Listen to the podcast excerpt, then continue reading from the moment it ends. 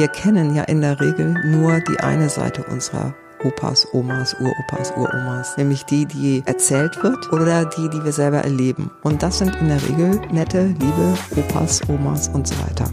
Moin, hallo und willkommen zurück zum Fearless Culture Podcast, in dem es um all das geht, worüber wir viel nachdenken, was uns nachts nicht schlafen lässt, worüber wir aber viel zu wenig sprechen, weil wir uns davor fürchten. Hier nicht. Hier sprechen wir über das, wovor wir uns alle fürchten, wovor du und ich und wir alle Angst haben, um uns davon zu befreien. Im Fearless Culture Podcast untersuchen wir, wie du eine Kultur erschaffst, in der mit Neugierde, Freude, Kreativität, Spiel und Leichtigkeit Ziele erreicht und Leistungen garantiert werden können. Wir schauen uns an, was funktioniert, aber wir schauen uns auch ganz furchtlos die Schattenseiten an, die nämlich genau das verhindern und finden dann praxisorientierte Lösungswege. Heute bin ich in Kiel und spreche mit Anja Mannleitner. Sie ist die Kuratorin der Ausstellung War mein Opa Nazi? Und es gibt relativ viel Literatur, gerade in den letzten Jahren zum Thema Kriegskinder, Kriegsenkel.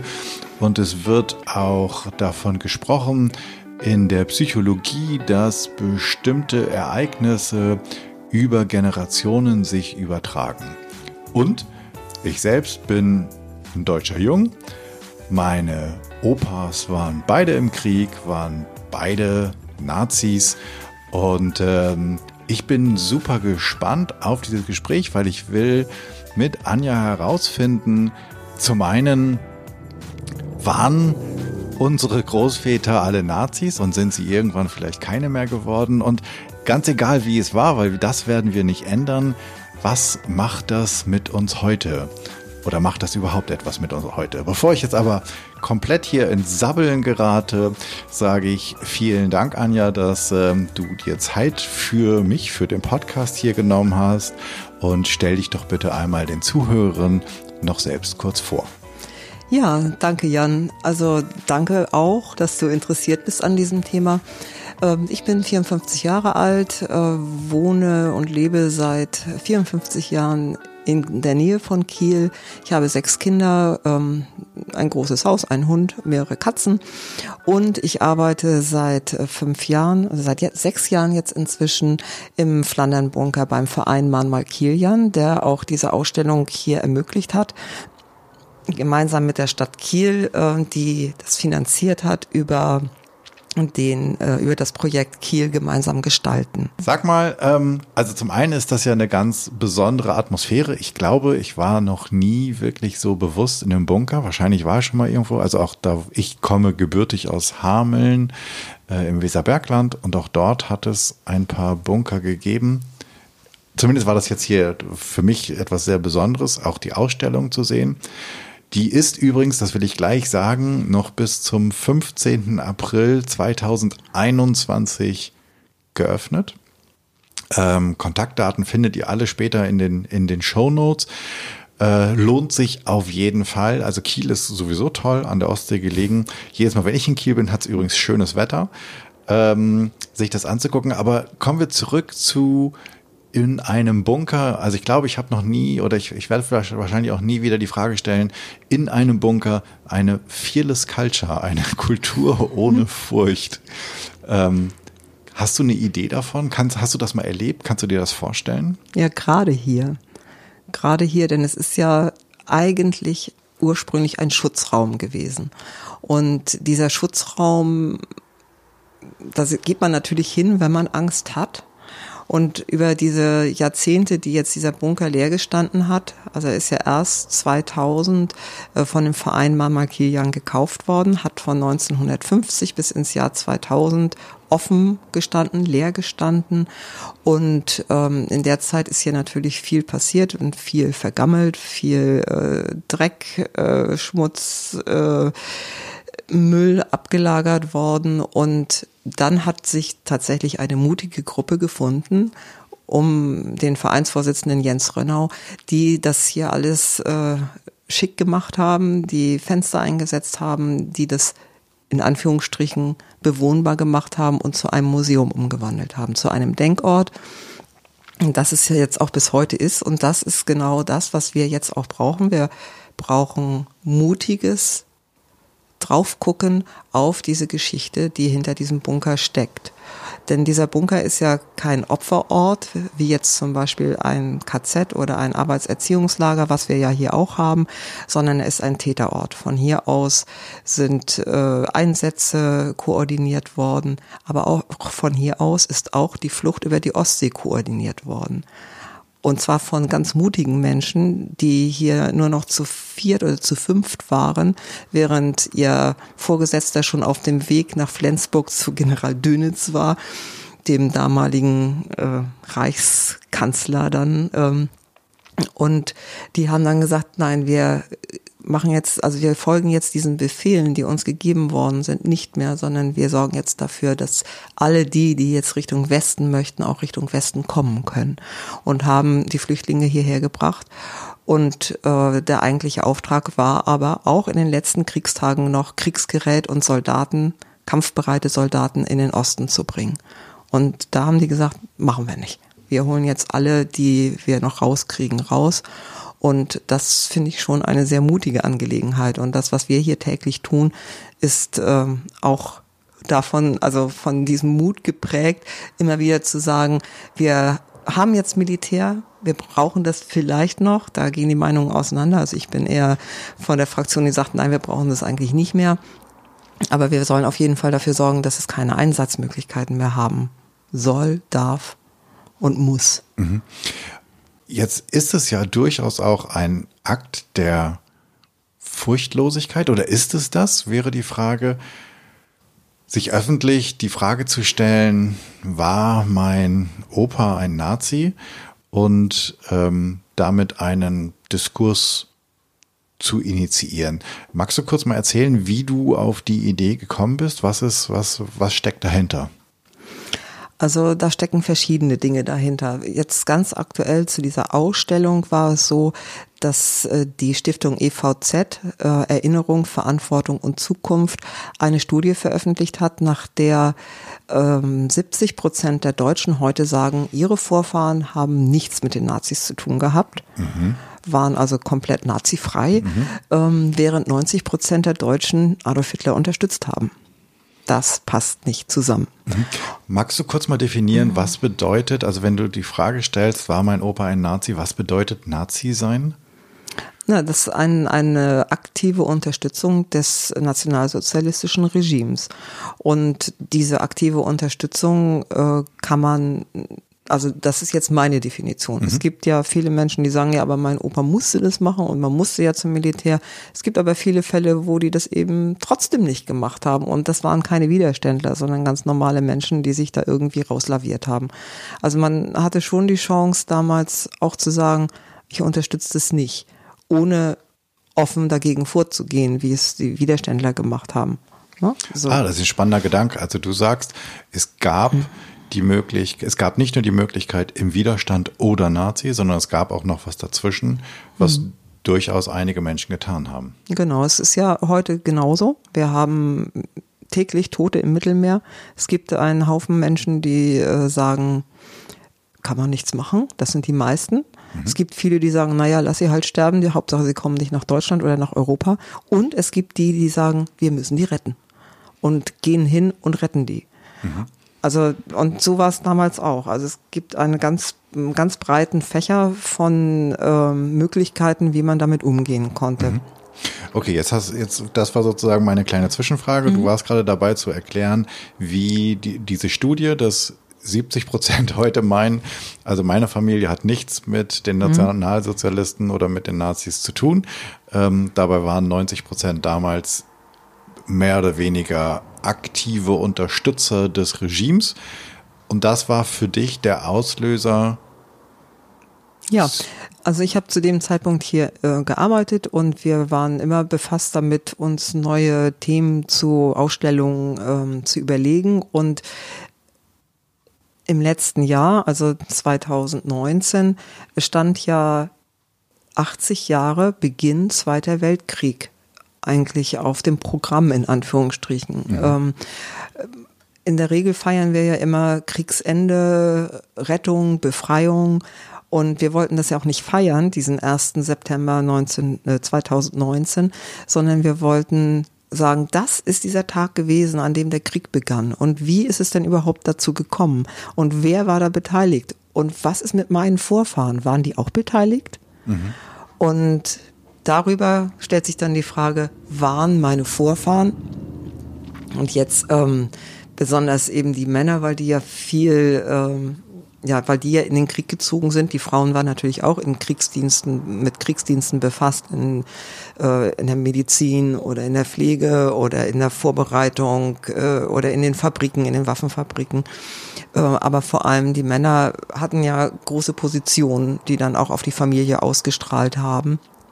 Da dann wirklich zu gucken, waren meine Vorfahren, wie waren die beteiligt? Waren die Nazis? Und dieser Opa steht stellvertretend.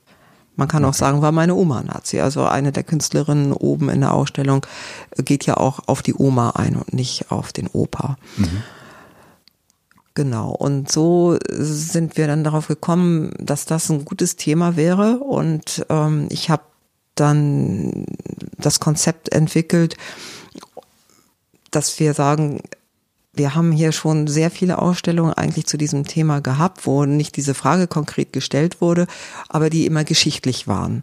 Und dieses, diese geschichtliche forschende Herangehensweise ist sehr oft äh, so, dass man zurückschreckt und sagt, ich möchte das eigentlich gar nicht wissen, was du vorhin auch erzählt hast, dass du Informationen hattest und dich gefragt hast, so was mache ich denn jetzt damit, wenn mhm. da drin steht, dass er einer war, dass er ein ganz schlimmer Nazi war, womöglich. Mhm. Ähm, und diese Situation wollten wir eigentlich nicht unbedingt dabei haben, sondern haben gesagt, wir machen das jetzt so, wir machen eine künstlerische Ausstellung. Da ist die Auseinandersetzung, kann erfolgen äh, auf einem gewissen Abstand. Äh, man muss keine Namen nennen, man muss nicht sagen, ja, das war so oder so, sondern man äh, stellt seine eigene Innenwelt vielleicht, sage ich jetzt mal zur Schau. Und äh, diese Auseinandersetzung, die man damit hat, war es oder war es nicht? Habe ich äh, Vorfahren, die Nazis waren? Was haben die gemacht? Will ich mich damit beschäftigen? Diese Diskrepanzen halt. Und äh, dann haben wir eine Ausschreibung gemacht, also mehrere Ausschreibungen äh, bundesweit an verschiedenen Kunsthochschulen, übers Internet, äh, über Künstlervereinigungen. Äh, und wir haben einen Antrag bei der Stadt Kiel gestellt für Kiel gemeinsam gestalten, haben da auch sehr viel Geld für gekriegt. Ähm, das hat mich auch sehr besonders gefreut, dass die Stadt Kiel so viel Wert darauf gelegt hat, dass dieses Thema angefasst wird. Mhm. Und äh, wir haben dann eben eine Reihe von Bewerbungen gehabt und die rausgesucht, die sich wirklich möglichst nahe auch damit befasst haben. Also mit einem, also es gab Bewerbungen, die sich mit der Geschichte Deutschlands in, in, dem Zusammenhang beschäftigt haben und eben die, die sich wirklich mit den unmittelbaren Vorfahren beschäftigt haben. Und ähm, mir war das zweite das Wichtigere. Mhm. Das wäre nämlich auch meine Frage gewesen. Du hast jetzt Teil davon, von der Frage, die ich noch gar nicht gestellt habe, schon beantwortet. Also, wie ist die Resonanz gewesen? Du hast gesagt, also die Stadt Kiel ist sehr aufgeschlossen gewesen, ja. hat das Ganze sehr äh, unterstützt. Ja. Wie ist die Resonanz der, der Hochschulen gewesen? Also, wie kommt dieses Thema? Also, ich bin Jahrgang 69 und ich weiß, dass ähm, ein Großteil meiner, ich weiß gar nicht, ist das Sekundarstufe 1 oder 2, irgendwie so ab der, ich glaube, ab der fünften Klasse wird dieses Thema oder wurde zu meiner Zeit, ich habe keine Ahnung, wie es heute ist, immer wieder gekaut. Also wurde immer wieder, haben wir uns ähm, mit den unterschiedlichen Aspekten des Dritten Reichs beschäftigt. Wie, wie kommt das heute an, wenn man das, wenn man dieses Thema versucht in Hochschulen, ähm, auch, auch Kunsthochschulen sind Bildungseinrichtungen, zu mhm. transportieren. Haben, haben da viele Ja gesagt? War es eher keine Resonanz? Was, was kam da zurück? Mittel, würde ich sagen. so, also die Kunsthochschulen waren erstmal aufgeschlossen, das weiterzugeben an die Studenten. Mhm. Das war so das Wichtige. Wir wollten gerne möglichst viele junge Leute da rein haben, was uns auch gelungen ist, also zu 80 Prozent gelungen ist.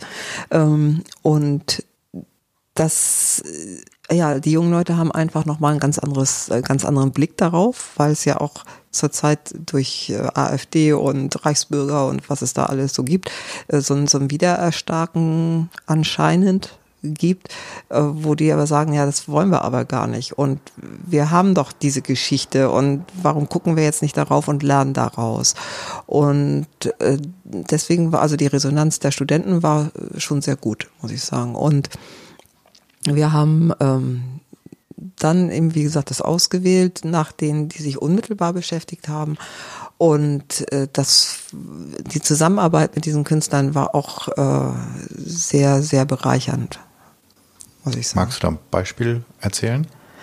Ja, wir hatten ja jetzt zum Beispiel diese äh, Frau, die einen Nazi-Oper hat und einen jüdischen Oper. Mhm. Und äh, das, was sie in dem Zusammenhang während der, der Kuratierung und auch während der Ausstellungseröffnung da erzählt hat, das war wirklich so berührend, dass äh, eigentlich fast alle geweint haben, so weil diese diese ähm,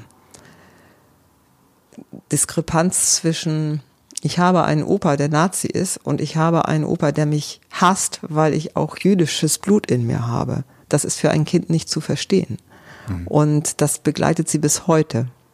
Und das hat sie auch so berichtet und es war für alle sehr, sehr bewegend. Und da komme ich auch zu einem Punkt, weswegen ich es wichtig finde, diese Frage zu stellen, war der Opa Nazi? Wir kennen ja in der Regel nur die eine Seite unserer Opas, Omas, Uropas, Uromas, nämlich die, die erzählt wird oder die, die wir selber erleben. Und mhm. das sind in der Regel nette, liebe Opas, Omas und so weiter. Genau. Ja. So, aber sie haben eben vielleicht auch noch diese andere Geschichte, so wie jeder Mensch natürlich zwei Seiten oder noch mehr Seiten hat. Mhm. Ja, ich finde das auch ganz wichtig, dass, und ich vermute mal, ich bin gespannt, was du dazu sagst, aber ich finde es auch ganz wichtig, dass das trotzdem auch bestehen bleiben darf, weil mein Opa ist ja trotzdem ein toller Opa gewesen. Und meine ja. Oma ist eine großartige Großmutter gewesen, die liebevoll, fürsorglich war, die mir Geschichten vorgelesen hat. Mhm.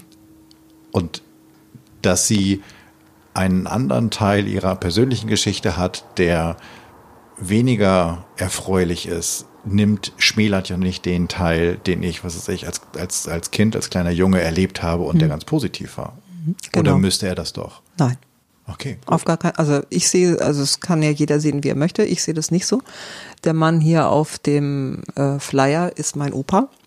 Ist dein Opa? Das ist mein Opa, ah. genau. Dieses kleine Kind hier ist meine Mama und das ist meine Oma. Und ich weiß nicht, ob er Nazi war. Ich weiß aber, dass meine Kinder ihn mal gefragt haben, hast du jemanden im Krieg erschossen? Und er hat dann gesagt, ich weiß es nicht. Er hat nicht Nein gesagt, er hat nicht Ja gesagt, er hat gesagt, ich weiß es nicht. Und das impliziert für mich schon, dass er es zumindest für möglich hält oder es vielleicht doch getan hat. Mhm. Es nur nicht diesen kleinen Kindern gegenüber direkt sagen wollte. Und das fand ich schon sehr mutig von ihm dass er gesagt hat, ich weiß es nicht.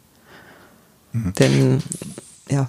Weil die, also das ist ja ein Aspekt, ähm, dass deine Großeltern, meine Großeltern und vielleicht auch, wenn du zuhörst, deine Großeltern oder Urgroßeltern ein Leben lang mit dem weiterleben mussten, was sie erlebt haben, was sie zu 90 Prozent in irgendeiner Form von Täterrolle erlebt haben logischerweise in Kriegsgefangenschaft, vielleicht nachher auch in einer Opferrolle, aber als als Nazi oder als Anhänger des Nazi-Regimes, zumindest als Unterstützer des Nazi-Regimes, ähm, als Täter erlebt haben und damit dann ja, die waren ja zum Teil wirklich jung, noch 50 Jahre ein weiter ein Leben bestritten haben. Und das eine ist sozusagen ihr eigenes Trauma, mit dem sie leben können. Ich weiß, ich erinnere mich daran, dass ähm, meine Großmutter ist zweimal, also väterlicherseits ist zweimal geflohen. Ähm, Sie kam aus äh, dem heutigen Polen und ist dann irgendwie nach Süddeutschland geflohen und dann hieß es irgendwie, glaube ich, das wäre wieder alles gut und sie könne zurück. Dann ist sie wieder zurückgegangen und dann, als dann die ähm, sozusagen die, die russische Armee kam, ist sie halt zum zweiten Mal geflohen. Auf dieser Flucht hat sie meinen Vater äh, bekommen. Also es muss ziemlich nicht nur dramatisch, sondern traumatisch gewesen sein, weil auf der goldenen Hochzeit meiner Großeltern erzählte der Pastor in dieser Zeremonie, die es dann halt gab, dass meine Großmutter bis zu dem damaligen Tage nicht über die Zeit sprechen konnte. Also stelle ich mir sozusagen die, die psychische oder psychologische Last, die sie tragen musste, immens vor. Das ist ja irgendwie wie so ein, also es ist ja kein Schächtelchen, sondern es ist ja quasi wie so ein Überseekontainer, den du verschlossen hast und der ja trotzdem irgendwie an dir zerrt, jeden Tag, egal wo du, wo du dich hinbewegst. Und dann kommt ja hinzu, dass, und das, und deswegen was, ähm, ist diese Frage ja auch so spannend. Was macht das denn mit der Elterngeneration oder der der, der Enkelgeneration. Also, ne, also es ist mhm. ja nicht nur so, es ist, es ist ja keine rhetorische Frage, war mein Opa, oder ja, keine Frage, war mein, ja, war er, okay, alles klar geklärt, sondern daraus folgert ja etwas. Magst du da vielleicht mal, was diese, was diese, diese Trauma und das mhm. Weitergeben von, von Erfahrungen sozusagen oder von Ergebnissen oder Erlebnissen ist?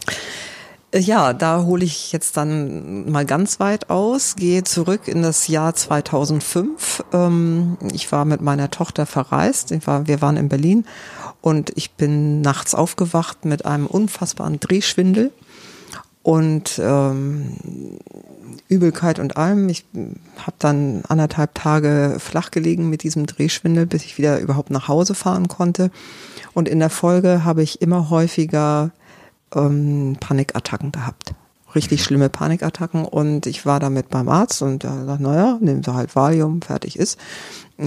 Das kann nicht die Lösung sein.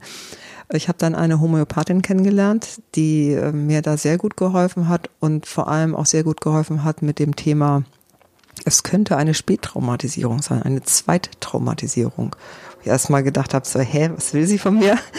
Und äh, habe dann aber nochmal näher geguckt, äh, weil da geht es dann eben tatsächlich drum, welche Traumata haben meine Vorfahrinnen, Vorfahren, Vorfahrinnen, ähm, was hat das dann plötzlich mit mir zu tun. Und ich habe mich da sehr umfangreich mit beschäftigt und in der Folge ganz viele ähm, auch psychologische Hilfe in Anspruch genommen, medizinische Hilfe, homöopathische Hilfe und bin darüber dann wirklich so weit vorgedrungen, dass ich äh, sagen kann, diese Panikattacken sind eine Folge von den Erlebnissen, die meine Großmutter im Krieg hatte.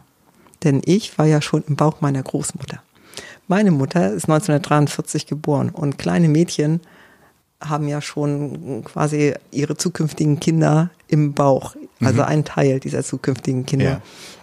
Ja. So, und diese, dieses Erleben, was da meine Großmutter hatte, das hat sich äh, auch in mir festgesetzt. Und ich habe ganz lange ähm, ganz viele verschiedenste Ängste aller Art gehabt, die, äh, die, ich, die dann plötzlich weg waren, als ich, als mir das bewusst war und ich mir sagen konnte, okay, das ist nicht deins, kannst du loslassen. So und das war eigentlich immer so, dass der entscheidende Satz, es ist gar nicht meins. Und manchmal war es dann vielleicht doch meins. Dann war es dann nicht so einfach, das loszulassen. Ähm, aber dieses, es ist nicht meins, äh, war super hilfreich. Und ich habe eine Freundin, mit der zusammen, also mit der habe ich ganz viel darüber gesprochen. Und die ist auch Künstlerin. Oder was heißt auch, die ist Künstlerin, die ist Musikerin. Und äh, wir haben dann gesagt, das wäre jetzt mal was, wo man was Cooles draus machen könnte. Und wir haben einen Film gemacht, der heißt Bis in die siebte Generation. Das ist kein Film, den man jetzt äh, irgendwie als Dokumentarfilm einstufen könnte, sondern das ist ein performativer Film, den kann man auch nicht einfach bei YouTube gucken, sondern wenn der mal irgendwo aufgeführt wird, dann sollte man da hingehen. Ähm, und wir haben da Zeitzeugenberichte äh, verarbeitet, kurzer äh, Schwung zum Verein Malmal Kilian. Der Verein hat über 400 Menschen inzwischen interviewt zu ihren Berichten oder zu ihren Erlebnissen aus dem Krieg, vor dem Krieg, nach dem Krieg. Und äh, die bestätigen eigentlich alles das, was wir jetzt hier eben auch schon besprochen haben.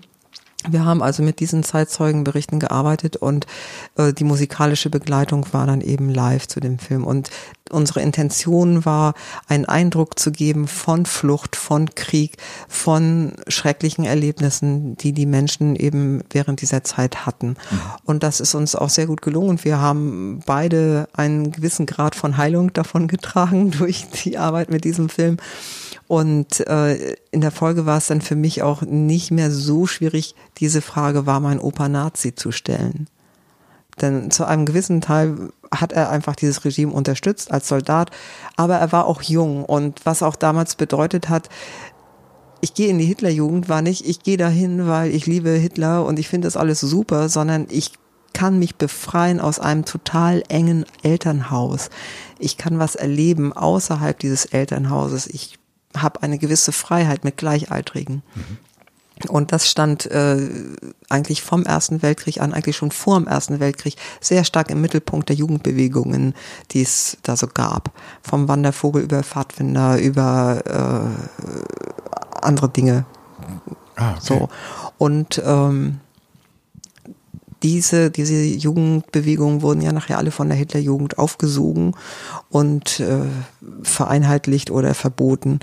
Und das war aber trotzdem immer noch so diese, dieses Nadelöhr, wo es in die Freiheit ging für sehr viele Menschen. Also da war auch der Reichsarbeitsdienst für die irgendwie, ja, kann man endlich mal raus, ne? Mhm. Zum Bauern aufs Land und da arbeiten und äh, die haben einfach ganz viele schöne Sachen auch erlebt. Und das ist das, was sehr viele Menschen, sehr viele alte Menschen auch heute noch damit verbinden.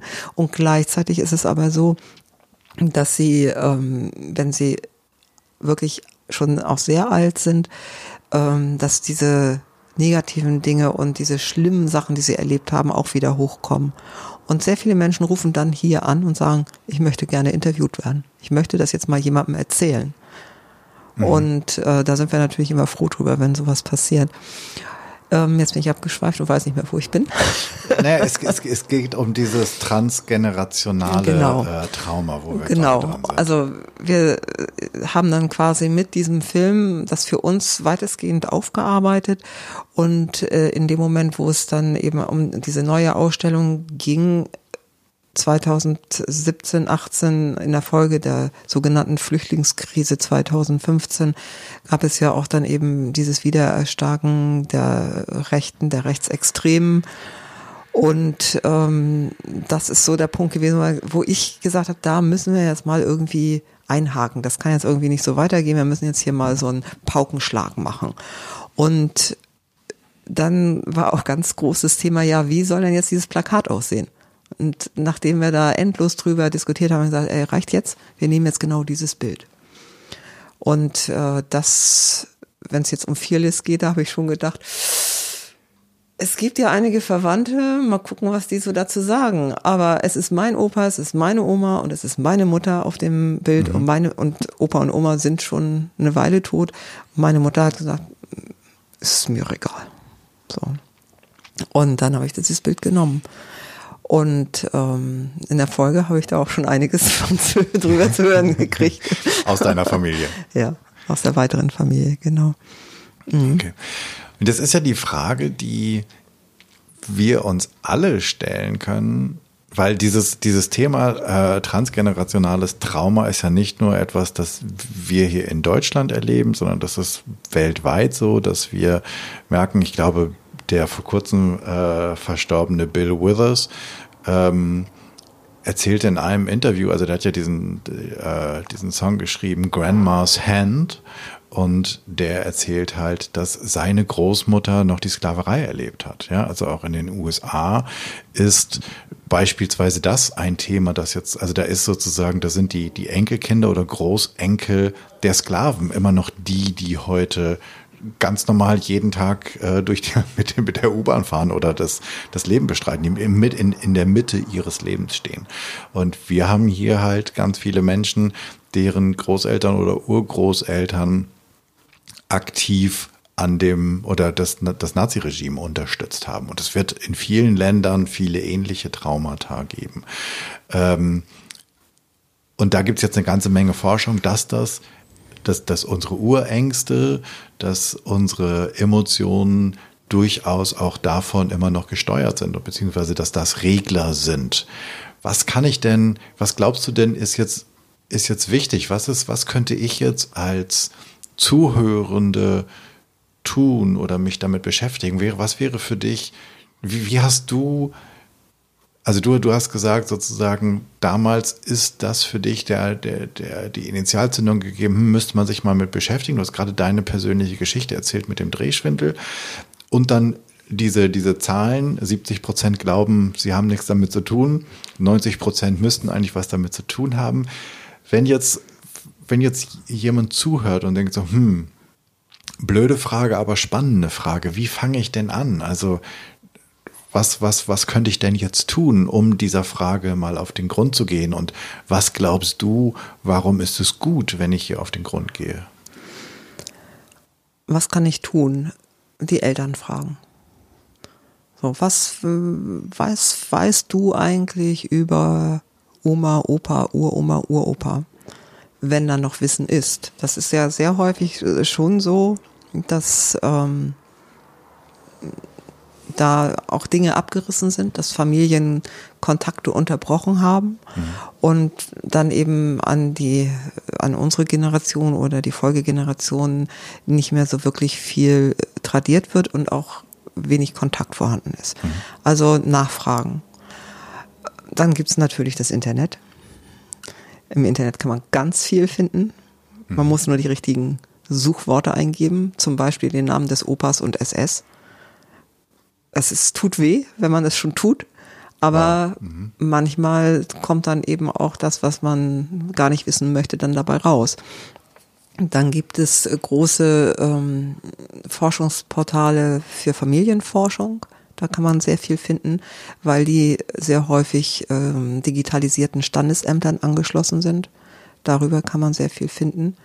Geburtsurkunden, Heiratsurkunden, da stehen sehr häufig die Berufe drin.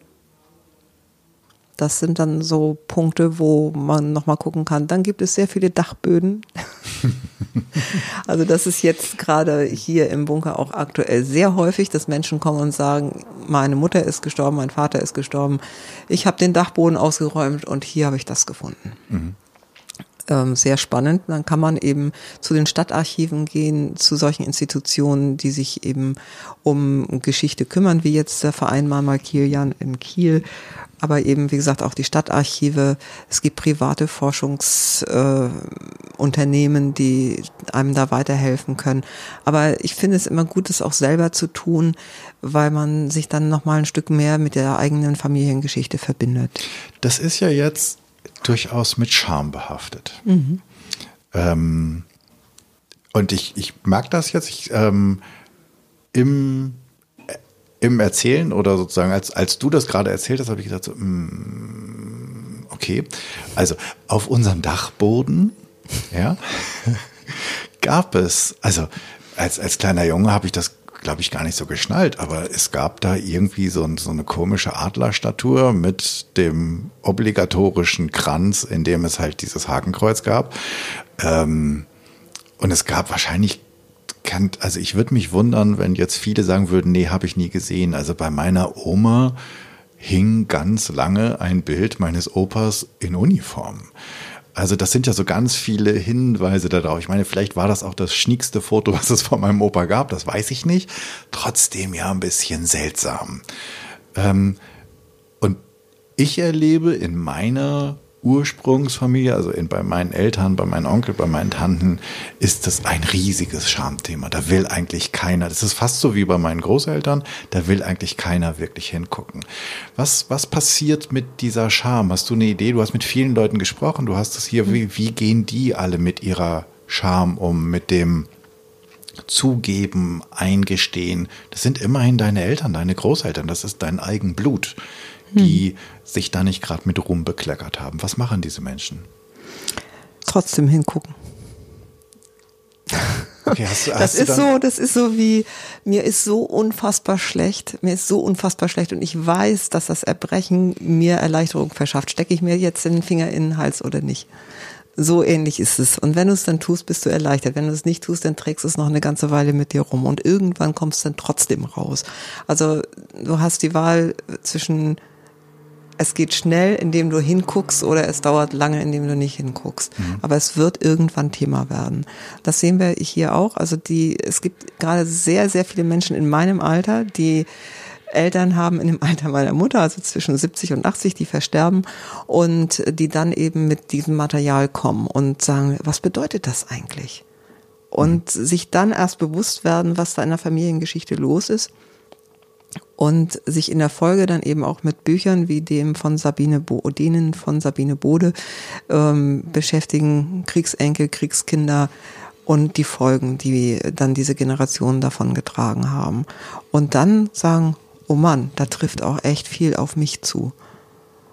Nämlich, dass was weiß ich, Angstzustände, Krankheiten oder ähm, auch ein vermindertes Selbstwertgefühl. Mhm. Das ist ja auch sehr häufig gegeben. Also ich kenne eine Frau zum Beispiel, die hatte eine blonde Mutter und einen blonden Vater, alles typisch arisch und sie selber klein, dunkelhaarig, dunkle Augen.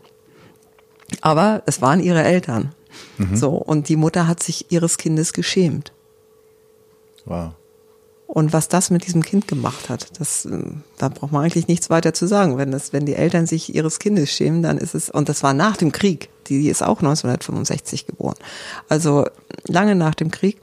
Und trotzdem war das alles noch vorhanden. Und jeder von uns kennt diese Sachen, ähm, bleib nicht so lange weg, zieh dich vernünftig an, was sollen die Leute sagen? Das sind alles Sprüche, die, die kommen aus Angst. Mhm. Früher war es eben so, dass wenn jemand anders aussah, als er aussehen sollte, dann war er schon mal gleich auffällig. Und niemand wollte gerne die SA als nächstes vor der Tür stehen haben. Mhm. Und das aus solchen ähm, Erfahrungen kommen diese Sprüche und das hast du gehört in deiner Jugend, das habe ich gehört, das ja, sagen wir teilweise äh, heute noch zu den Kindern und dieses Bewusstsein dafür, also sich bewusst zu machen, dass das aus einer Zeit des Faschismus kommt, wo die Menschen keine Freiheiten hatten, so zu sein, wie sie sein wollten, das muss man einfach immer, immer wieder sich ins Gedächtnis rufen. Mir geht gerade total ein Licht auf, weil dieses, was sollen denn die Leute sagen? Also, wo du das gerade erzählt hast, habe ich gedacht, okay, das ist gar nicht die Ausgeburt des Spießertums, sondern das ist eventuell sogar auch die Angst, dass irgendjemand etwas falsch auslegt und dann kriegst mhm. du ordentlich was auf die Mütze. Mhm. Ja, weil auch die, die dafür waren, waren ja nicht frei davon, irgendwann mal in Misskredit zu fallen und dann ähm, eine ganze Menge Repressalien äh, zu erfahren. Ja. Spannend, ja. Und dazu kommen dann auch so Dinge wie, ähm, habe ich jetzt auch aus einem Zeitzeugen-Interview, der Vater war Fotograf. Ähm, dann gab es ja immer diese Sammlungen von Altmetall und äh, Fotoapparate sind halt auch wertvoll und mhm. er hatte dann halt so eine ähm, Hasselblatt, die er dann äh, auf gar keinen Fall verlieren wollte und er hat die dann äh, eingegraben im Garten, also gut verpackt und äh, konserviert, eingegraben im Garten und seinen Kindern hat er gesagt, ihr dürft nichts sagen. Ihr dürft einfach gar nichts sagen. Und das ist was, was diese Kinder bis zum heutigen Tag verfolgt. Diese, du darfst nichts erzählen aus dem Familienleben. Und das gibt es einfach ganz viel. Und das bereitet sehr, sehr vielen Menschen auch große Schwierigkeiten, Hilfe zu suchen mit ihren psychischen Problemen. Jemanden, zu jemandem zu gehen und zu sagen, ich habe jetzt das und das Problem in meiner Familie. Das ist einfach Sakrileg. Und das ist Sakrileg, weil das ist gefährlich. Das kann bedeuten, dass die ganze Familie vernichtet wird, wenn Ne? Also das sind die, die alten Geschichten. Also wenn äh, Westra also in der DDR, wenn Westradio gehört wurde oder während der Nazizeit, wenn äh, Fremdradio gehört wurde, dann war das einfach gefährlich. Und das durfte niemand wissen. Und in dem Moment, wo das dann erf jemand erfahren hat, dann musste man schon irgendwie den Kopf einziehen mit Glück. Und mit, mit Pech ist man dann schon mal direkt irgendwie verhaftet worden und womöglich dann ins KZ gekommen oder in irgendwelche Arbeitslager oder hm. sonst was. Ja, weil da kommt ja noch ein Aspekt hinzu. Wir haben jetzt gerade bei dieser transgenerationalen Trauma gesprochen. Und das zweite ist ja, dass, ähm, also ich bin relativ lange im gleichen Haushalt mit meiner Großmutter groß geworden. Und es gibt, es gibt so ein paar Sachen, wo ich mir denke, so, oh, guck, Oma spricht. Also, weil gerade äh, also unsere, unsere Prägung findet ja sehr viel in den, in den Kinderjahren statt, irgendwie bis sechs Jahre, wo wir Schwierigkeiten haben zu referenzieren. Und da ist meine Großmutter eine ganz wichtige Person für mich gewesen, eine ganz wichtige Bezugsperson. Ich erzähle immer so gerne, dass ich noch weiß, auf welcher Seite beim Spazierengehen der Mann an der Seite der Frau geht. Weil der Mann trägt ja auf der recht, auf der linken Seite seinen, seinen Degen und deswegen geht die Frau auf der rechten Seite, weil es ist unschicklich. Zum einen, dass der Degen, die, dass die Frau den Degen berührt und zum zweiten, ähm, dass er mit der rechten Hand als guter Rechtshänder halt schnell an dem Degen ist es ist total absurd, dass ich äh, 2020 weiß sozusagen, auf welcher Seite man den Degen trägt oder an welcher Seite sozusagen äh, meine, meine Frau auf der Straße, äh, ähm, auf dem Trottoir von meiner Großmutter kommt, sozusagen spazieren gehen soll. Das hat sie mir aber wahrscheinlich so häufig die Geschichte erzählt, als ich klein war und mit ihr irgendwie in die Spazieren gegangen bin, dass ich das heute noch weiß. Also es ist ja nicht nur das, was sie uns theoretisch vererbt haben, was in unseren Genen steckt, diese Angst, Furcht, Trauma, sondern es ist ja auch das, was sie uns wieder besseren Wissens oder weil wir die Geschichten so spannend fanden als kleine Kinder immer wieder erzählt haben, was sich einfach in unsere Hirne gebrannt hat. Und ähm, ich darf das Geheimnis verraten, dass es schon ab und zu passiert, dass ich um meine Frau herum tänzel, weil ich irgendwie ganz instinktiv versuche, auf die richtige Das wäre jetzt Seite, meine Frage Seite zu Doch, doch, sie sagte, man kann es sein lassen. Ähm, passiert nicht mehr häufig, aber ähm, es gab definitiv die Situation. Und ich, und eine weitere, einen, einen weiteren Punkt, der mir gerade neben dem Charme eingefallen ist, ich beobachte immer, dass wir und das beobachte ja nicht nur ich, so ein unfassbar schwieriges Verhältnis zum Thema Fehler haben. Und ich stelle mir jetzt gerade halt auch die Frage, ist das auch etwas, was wir vielleicht so besonders von unseren Großeltern oder aus dieser Generation geerbt haben, dass Fehler, also Fehler sind ja nicht Kleinigkeiten, sondern Fehler sind ja dramatische Fehler. 90 Prozent, auch wenn wir glauben, es waren nur 70 Prozent nicht glauben, dass es so war, 90 Prozent haben ja oder sind ja einem riesengroßen Fehler hinterhergelaufen. Glaubst du, dass da unser teilweise schwieriges Verhältnis zum Thema Fehler und Fehlerkultur mit beihängen? Das kann ich nicht sagen. Also das weiß ich nicht. Ähm wir haben eine Zeitzeugin, die ähm, schon sehr alt ist, die war schon erwachsen, als es so mit der Nazi-Zeit, also 1922 geboren, ist jetzt also 98 und die sagt, das, was sie am schlimmsten findet, ist, dass diese Zeit ihr die Jugend gestohlen hat. Mhm. Der Krieg hat ihr die Jugend gestohlen und das ähm, ist, glaube ich, das hat gar nicht so viel mit Fehler zu tun, sondern mehr mit, mit so einer, ähm, wie nennt man das denn, ähm, ja, mit so einer Wut, die dann da ist. Und ich glaube, diese Fehler, diese mangelnde Fehlerkultur, die ist schon älter. Glaube ich wirklich. Das ist eher so der deutsche Untertan also dieser Untertan von Heinrich Mann, das ist so, finde ich, der, der, das Typische. Und das ist einfach schon viel, viel älter. Das ist natürlich in der Nazizeit genutzt worden, aber diese Kaisertreue und dieses Aufbegehren der Jugend, was ich vorhin schon mal sagte, mhm. das fiel ja auch in diese Zeit und ist ja in der Weimarer Republik auch nochmal ein bisschen gefördert worden, auch mit der Revolution und durch diesen wirtschaftlichen Abschwung dann ja gebremst worden. Und ich glaube nicht, dass diese Fehlerkultur so wirklich aus der Nazi-Zeit kommt oder diese nicht mit Fehlern umgehen können, sondern dass das schon älter ist. Oh. Ähm, ich wollte noch mal zu dem Thema äh, transgenerationale äh, Traumata sagen. Wir haben seit 1618, also Beginn des äh, 30-jährigen Krieges, glaube ich, nur fünf Jahre gehabt in Europa, wo kein Krieg war. Bis auf die letzten 60, 70. Naja, ja, Jugoslawien, ah. ähm, Nordirland, oh. Baskenland und so weiter und so weiter. Also wir haben nur fünf Jahre gehabt, wo wirklich absolut Ruhe war. Und das, ähm, das heißt, ganz Europa und wahrscheinlich noch weite Teile der Welt, eben auch Afrika, die durch die Kolonial Kolonialisation ja in diese Kriege äh, verwickelt war, äh, die, die tragen alle daran mit. Und das sind mehrere Generationen, bis sich das abgebaut hat. Also in der Bibel heißt es äh, bis in die vierte und fünfte Generation oder im Volksmund sagt man bis in die siebte Generation äh, wird das dann weitergetragen. Und das bedeutet, wir sind, wir werden erst in vielen, vielen Jahren da überhaupt wieder rauskommen. Es gibt zum Beispiel auch, ähm, ich habe jetzt von, von Angstzuständen gesprochen und von Minderwertigkeitskomplexen. Es gibt auch in Bezug auf das Gewicht ganz viele Probleme. Also es gibt einfach ja sehr viele Männer und Frauen, die heute übergewichtig sind. Und oft kommt es von einem erhöhten Cortisolspiegel. Und das ist Stress. Und dieser Stress ist manchmal angeboren. Und mhm. das Angeborene kommt aber aus dieser damaligen Zeit, weil es wird vererbt, dieser erhöhte, der erhöhte Cortisolspiegel.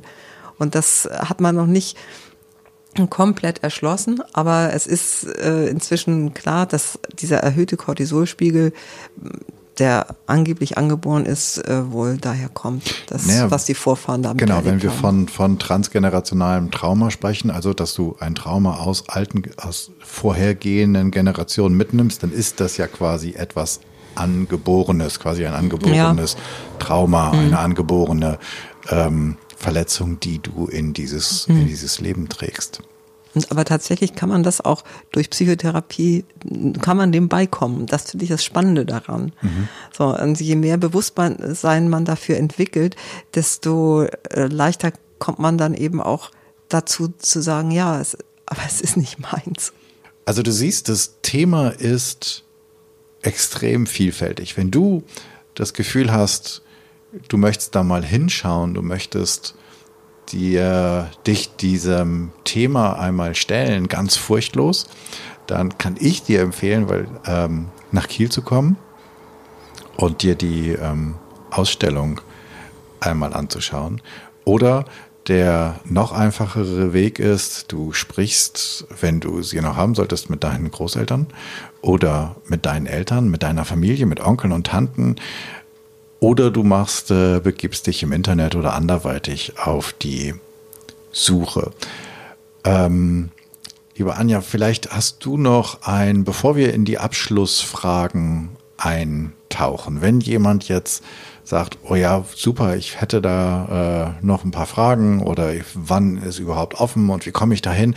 Wie tritt man mit dir in Kontakt? Wo finde ich dich? Ähm, wie geht das am besten?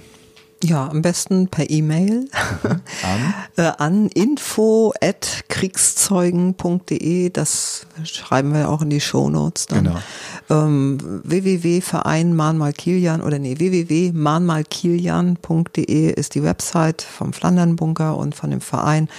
Ähm, wir haben sehr viele Kontakte, können weitervermitteln an auch Therapeuten teilweise, aber eben auch an ähm, ja, Archive oder wir wissen, wie man forscht und wo man forschen kann, wo man noch nachfragen kann, haben da eigentlich immer Ideen, äh, auch wenn es teilweise manchmal sehr schwierig wird, äh, finden wir eigentlich fast immer noch einen Ausweg, dass man äh, doch noch Informationen bekommt. Also gerne mit uns in Kontakt treten.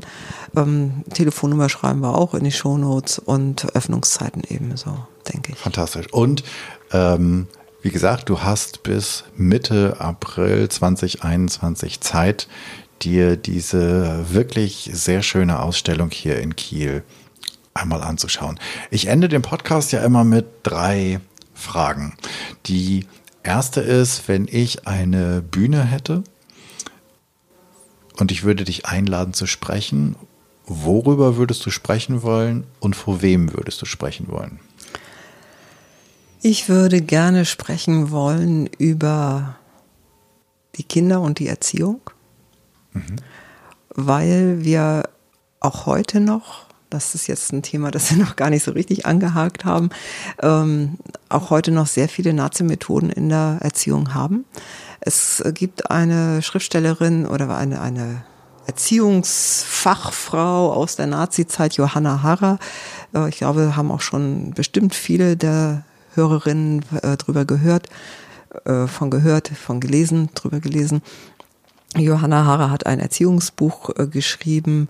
Das ist, glaube ich, 1933 oder 34 das erste Mal äh, verlegt worden, also die erste Auflage erschien. Und bis 1988, das ist das äh, Sterbejahr von Johanna Hara, ist dieses Buch erschienen in verschiedensten Auflagen. Ähm, zuerst unter dem Titel Die deutsche Mutter und ihr erstes Kind, nachher unter dem Titel Die Mutter und ihr erstes Kind. Der Inhalt war mehr oder weniger deckungsgleich. Bis 1988, Wahnsinn. da ist mein ältester Sohn geboren. Und es streibt mir jedes Mal einen Schauer über den Rücken. Ja, Wahnsinn. Und es ist einfach so, dass ich da, das kann nicht sein. Und das bedeutet aber, dass bis 1988 junge Mütter Nazi-Methoden gelernt haben aus diesem Buch.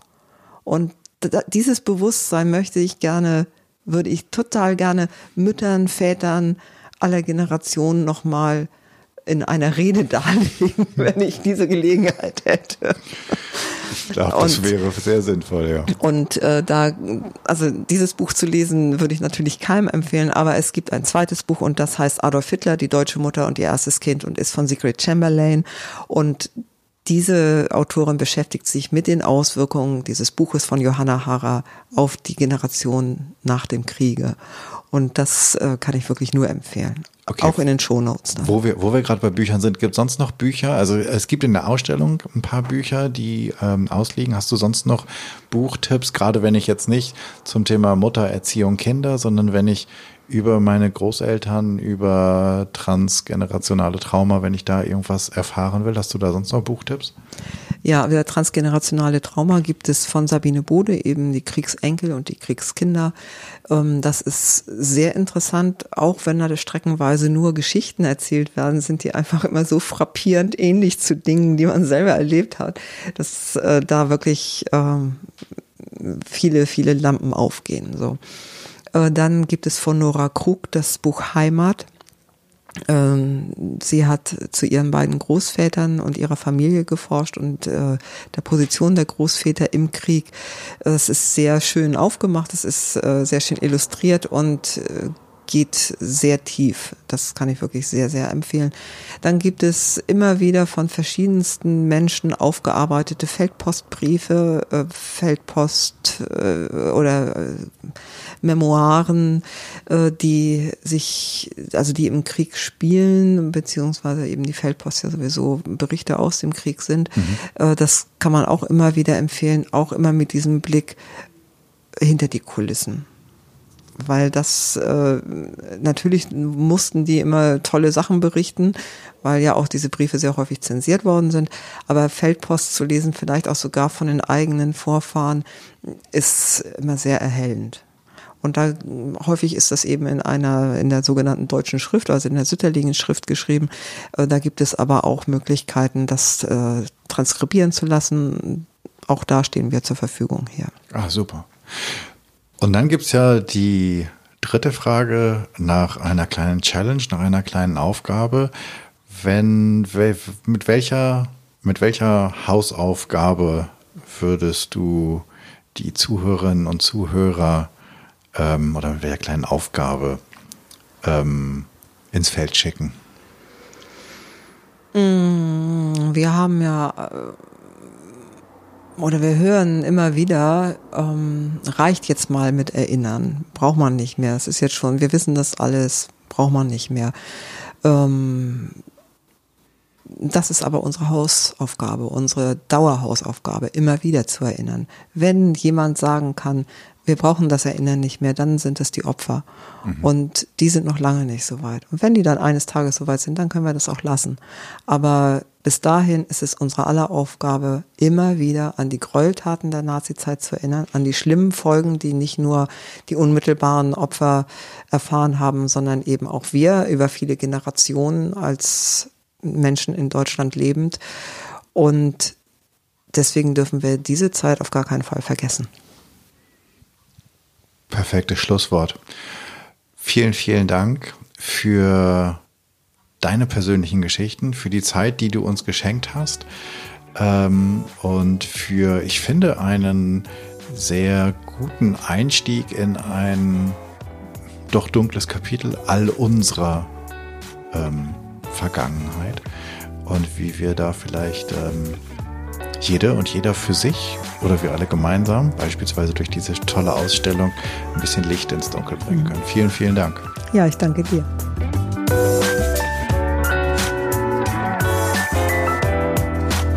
Das war's. Ich danke dir fürs Zuhören und ich hoffe, es hat dir gefallen, es hat dich neugierig gemacht und dich vielleicht inspiriert, einmal darüber nachzudenken, nicht nur, ob dein Opa und deine Oma Nazi waren, sondern was das Ganze mit dir macht, welchen Teil dieser dunklen Geschichte du heute noch lebst, welche Worte oder Traditionen es irgendwie noch gibt. Was ist davon übergeblieben oder woran erinnerst du dich, damit das nicht in Vergessenheit gerät, um in Zukunft diesen Fehler nicht ein zweites Mal zu begehen.